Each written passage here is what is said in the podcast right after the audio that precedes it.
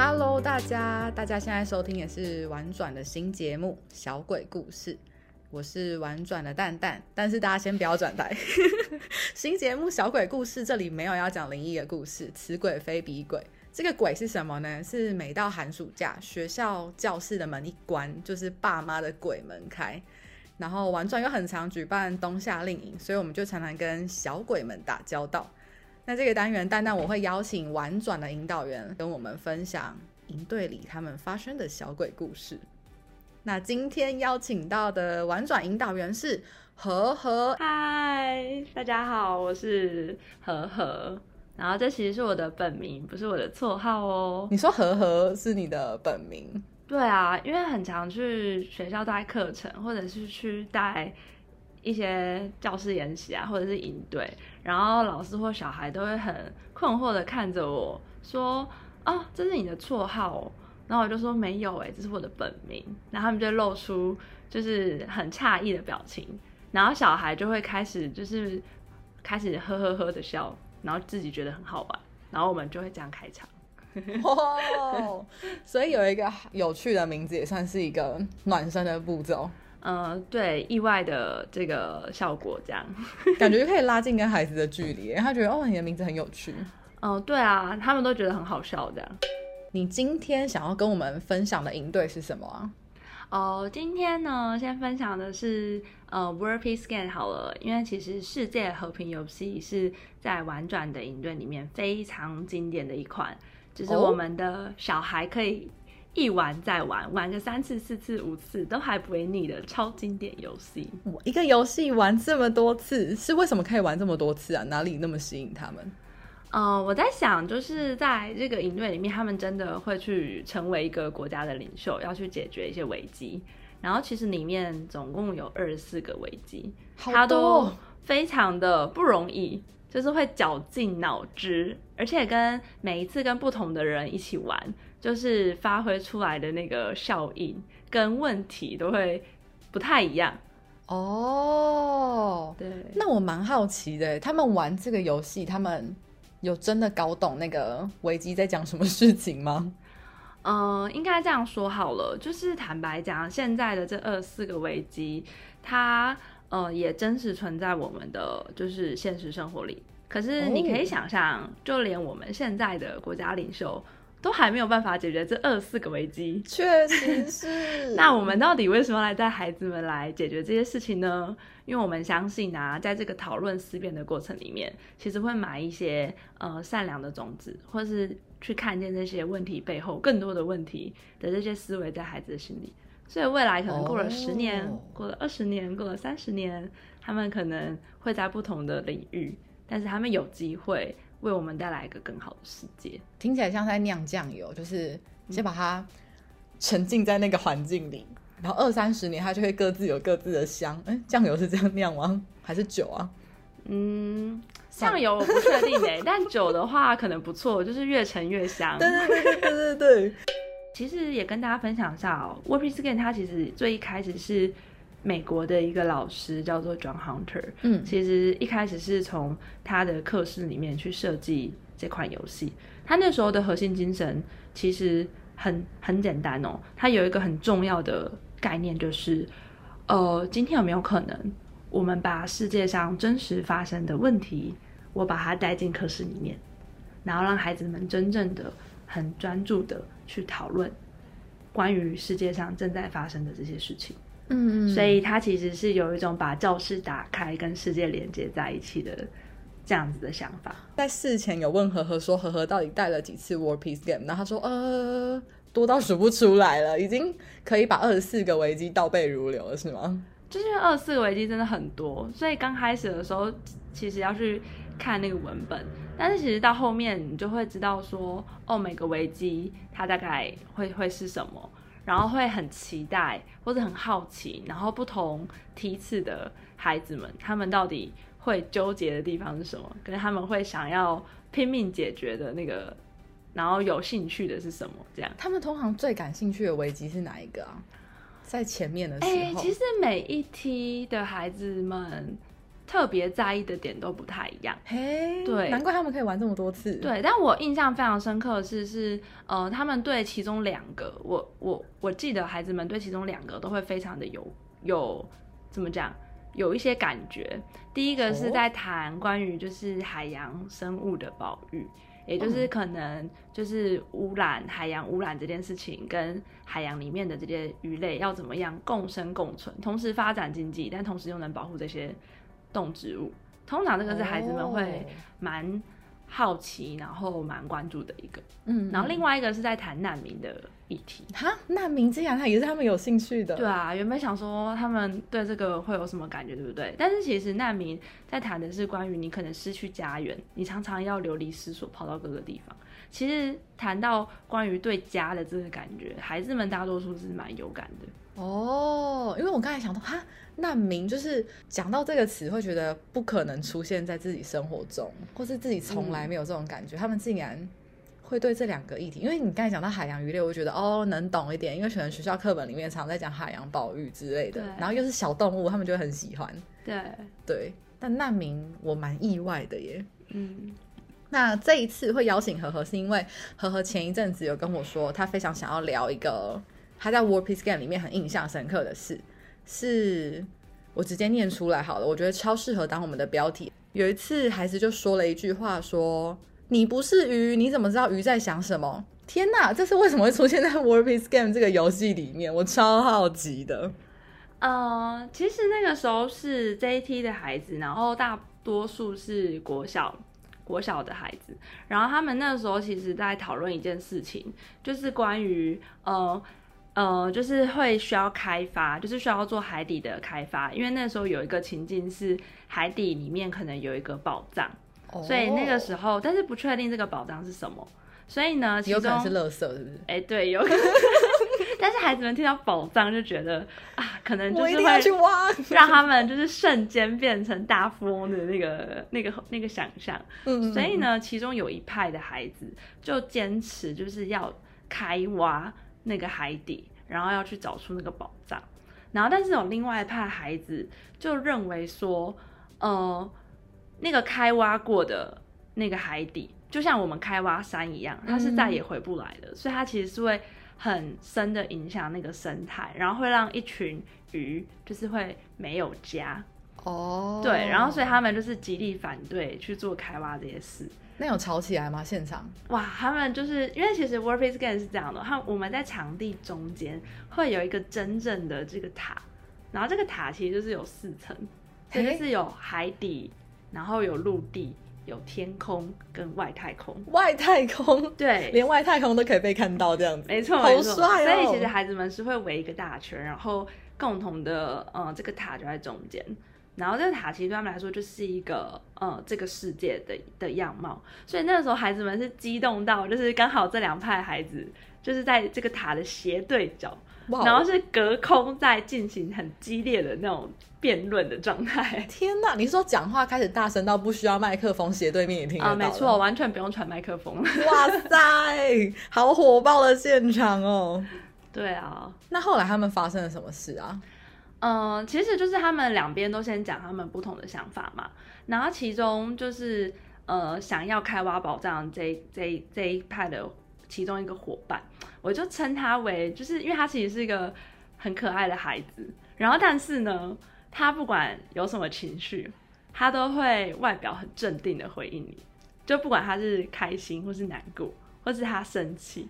然后他其实情绪很明显，但是他外表的那个脸就是你问他说，对对对，你问他说你还好吗？然后他就会说没事没事的那种，但是语气里面都有情绪。所以我们就是以他这么就是嗯、呃、外观会让自己就是很镇定的这个状态，我就是叫他小郑好了。好，小郑。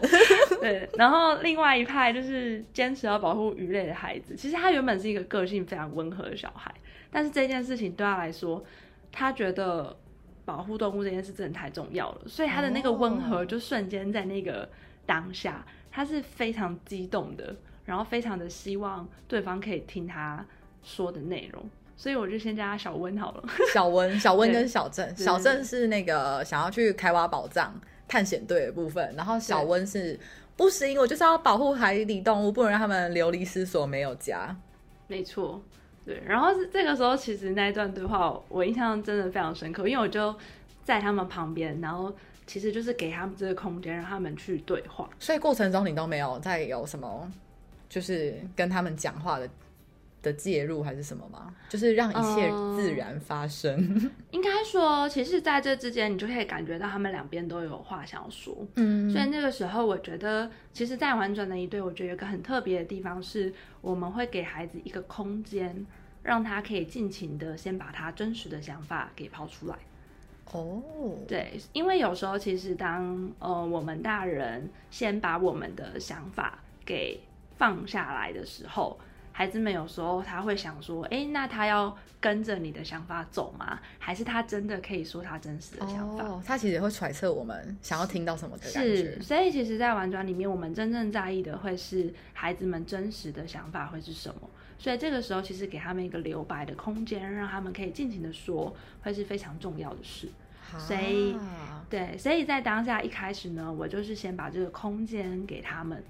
然后其实大家会想说，哎，两个孩子这样的沟通对话，那其他人呢？嗯，哎，对耶，其他人呢？其实我可以跟各位说，其他人也都是非常有情绪的哦。哈，因为其实每个人在意的事情都不一样，所以其实其他人当下的那个现场氛围是，其他人都非常的专注、凝神的在听，然后听小温跟小郑会说什么，这样。对，他们各自要讲什么，然后所以等他们两边讲完之后，其他人其实是很各自也很激动的举手讲他们想要讲的。所以我刚刚才说，现场就分成了两派。对，那先跟大家讲这段对话的过程，其实就是这个小镇就很坚持说还要开挖嘛，然后那个小温就很生气的说，就是你怎么可以就这样直接开挖，然后都不去就是想那些鱼类，他们有可能就没有家了，嗯，然后他们可能的家园就被你破坏了，然后这个时候小镇的观点是觉得说。我没有说我没有给他们家啊，我只是请他们搬家。哈，就是他的意思是说，蛮酷的耶。我会设另外一个保育区，嗯，但是那个保育区我会先让他离那个宝藏有点距离。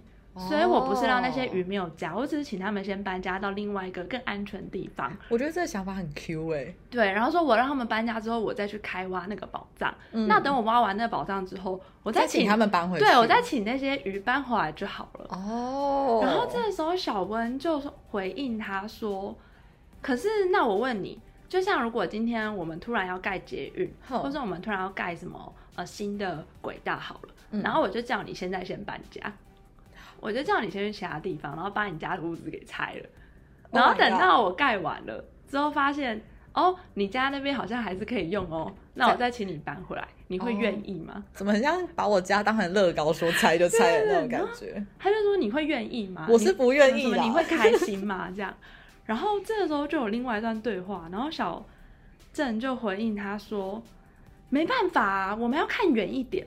呼，好帅哦！我们要看长远一点，嗯、我们要为了更大的利益，要暂时先牺牲眼前这些小小的事情。哎、欸，真的有领袖 feel 哎。嗯，他真的这样讲，而且他非常的坚定、嗯、这样说，哦、然后他还看着现场所有的人说：“你们的眼光要放远一点。”对，然后当下其实你会感觉到这个孩子他其实。他也并没有恶意哦，他也不是没有顾到那些鱼，对、嗯，他也不是就是说哦，真的不管大家的想法，甚至还想了一个解方。对，其实他也一直努力的在想解方，然后他就是呼吁大家要看远一点。然后这个时候，呃，那个小温就还是觉得蛮难过的，就是说什么叫做更大的利益？嗯、你说清楚吗？哦、什么叫做更大的利益？哇，真的很像质询呢。接下来，小镇就讲了一段话。然后引发了现场非常多孩子的暴动。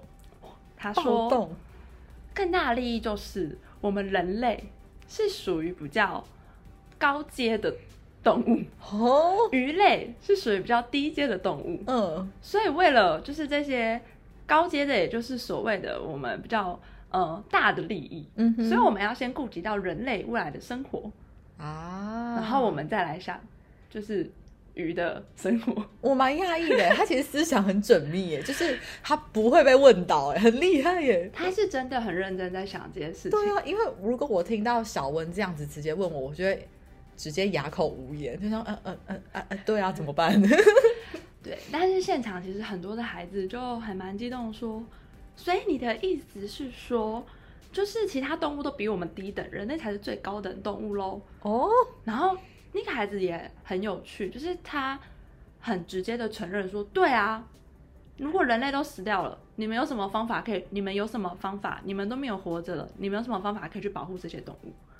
哎，其实蛮有道理的耶。就是对，其实他讲的他都有他的他的他自己背后的逻辑，跟他为什么这么说的原因。嗯、然后现场的孩子们就开始哇，一来一往，一来一往，然后好热闹。之后那个小文就说了，他就说了一段，他说，他说。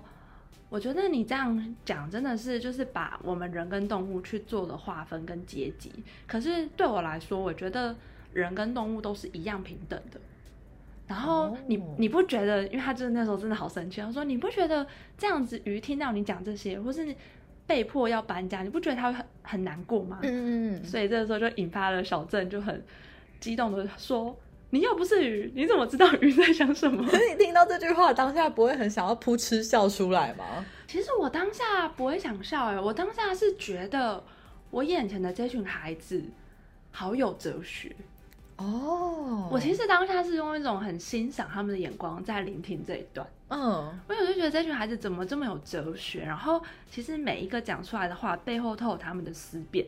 嗯，虽然你说他们可能是十一岁、十二岁，就是他们的生命经验可能就是可能好跟大人比较，他们的生命经验的确好像比较短一点，可能不一定不一定像我们想象的这么呃呃多。可是其实你会看见他们背后在的那些事情是很多元的，是很丰富的，嗯，是有他们自己在当时那个阶段的想象的。嗯，对，所以那时候当下我其实是觉得。很欣赏他们去有这段对话，然后也就是因为这个孩子很认真说：“你又不是鱼，你怎么知道鱼在想什么？”的时候，就开始现场超多孩子就也很很情绪高涨的回应说：“那你也是啊，你又不是其他的动物，你怎么知道他们是怎么想的？哇你怎么你怎么评判说人类就是比他们高阶？嗯嗯，然后你怎么评判说这个世界？”应该要以人先为优先，应该要以人先为主。我觉得很酷诶，这个很很不像我小时候十一二岁会就是跟朋友对谈到的话题。嗯，对。但因为这个这个小小看起来是一个这样小小的情境，然后这样的议题，其实引出孩子背后其实是真的很多的哲学思辨在里面的。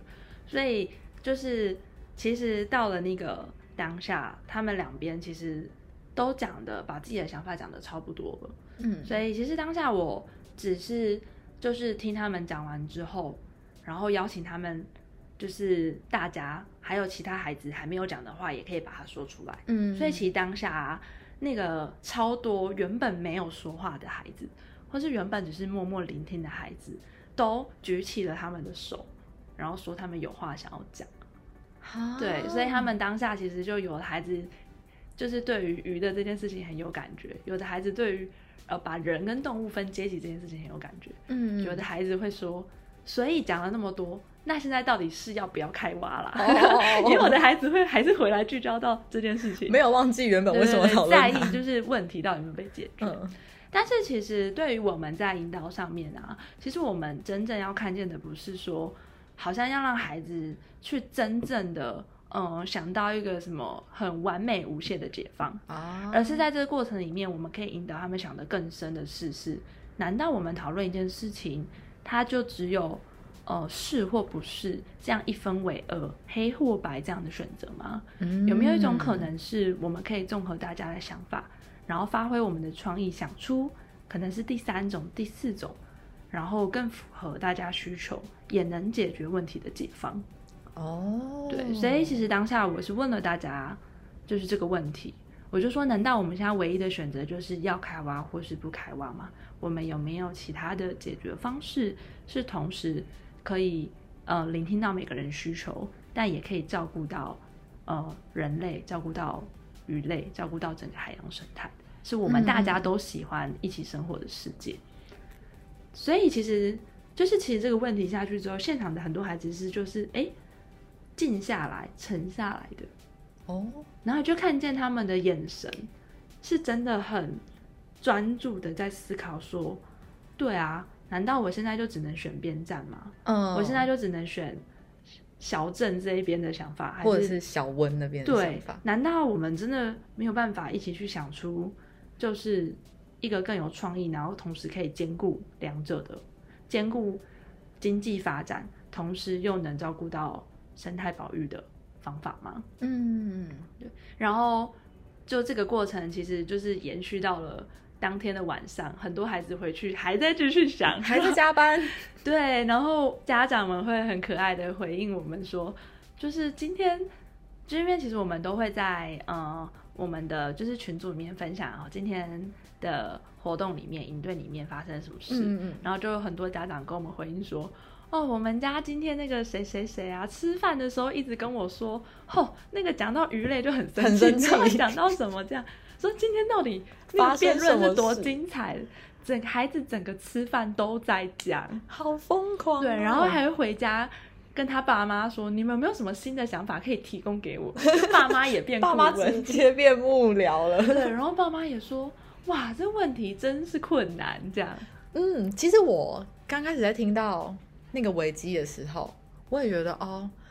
当下很直觉的反应就是，呃，好，我就是选不啊，或者我就是选蛙，对，很少会直接想到，哎，那我们有没有什么两边都能接受，然后两边意见都可以共存的想法？所以其实我觉得，从这个小小的故事回来谈 World Peace Game，也就是世界和平游戏，其实里面有一个很核心的精神，想要给带给孩子们的是，是其实有很多复杂难解的议题，它不是单靠一个人的。智慧就能解决的，嗯，其实他有时候是非常需要一个团队的讨论，然后愿意开放沟通，然后大家发挥那个集体智慧的那个展现。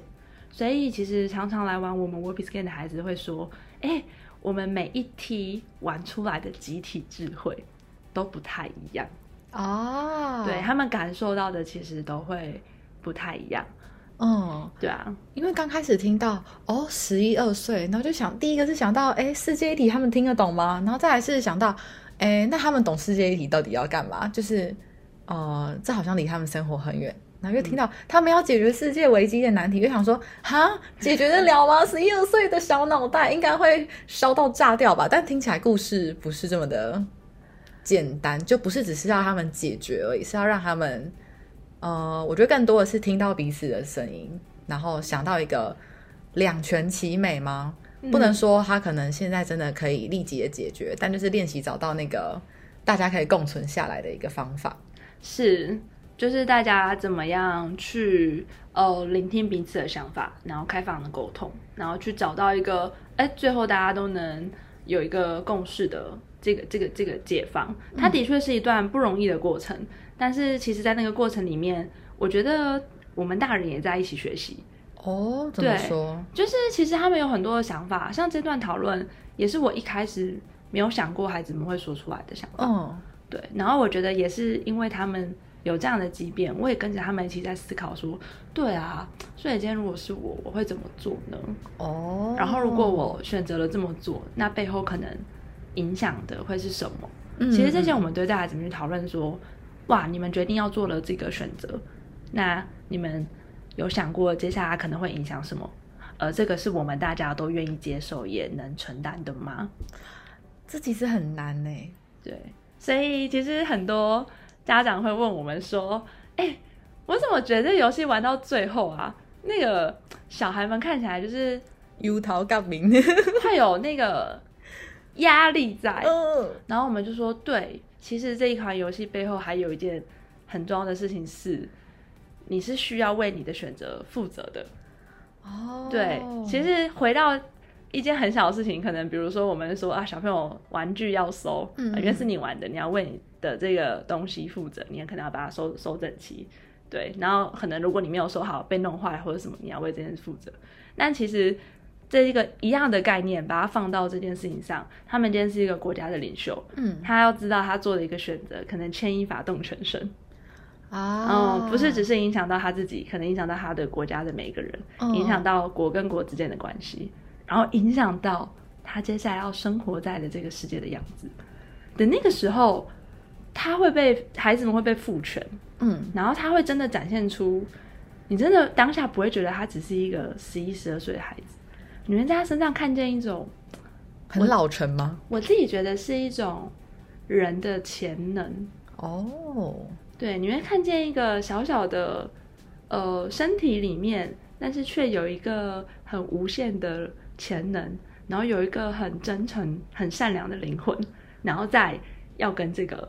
眼前的这些人事物对话，嗯，而且是很认真真诚的对话。对对对，所以我我自己觉得，是我在带 WordPress，然后在跟孩子对话里面，自己很喜欢也很享受的一个一个过程。哦，这样我就有一个小小的好奇，最后一个好奇就是，呃，你刚才说他们都会被激起那个。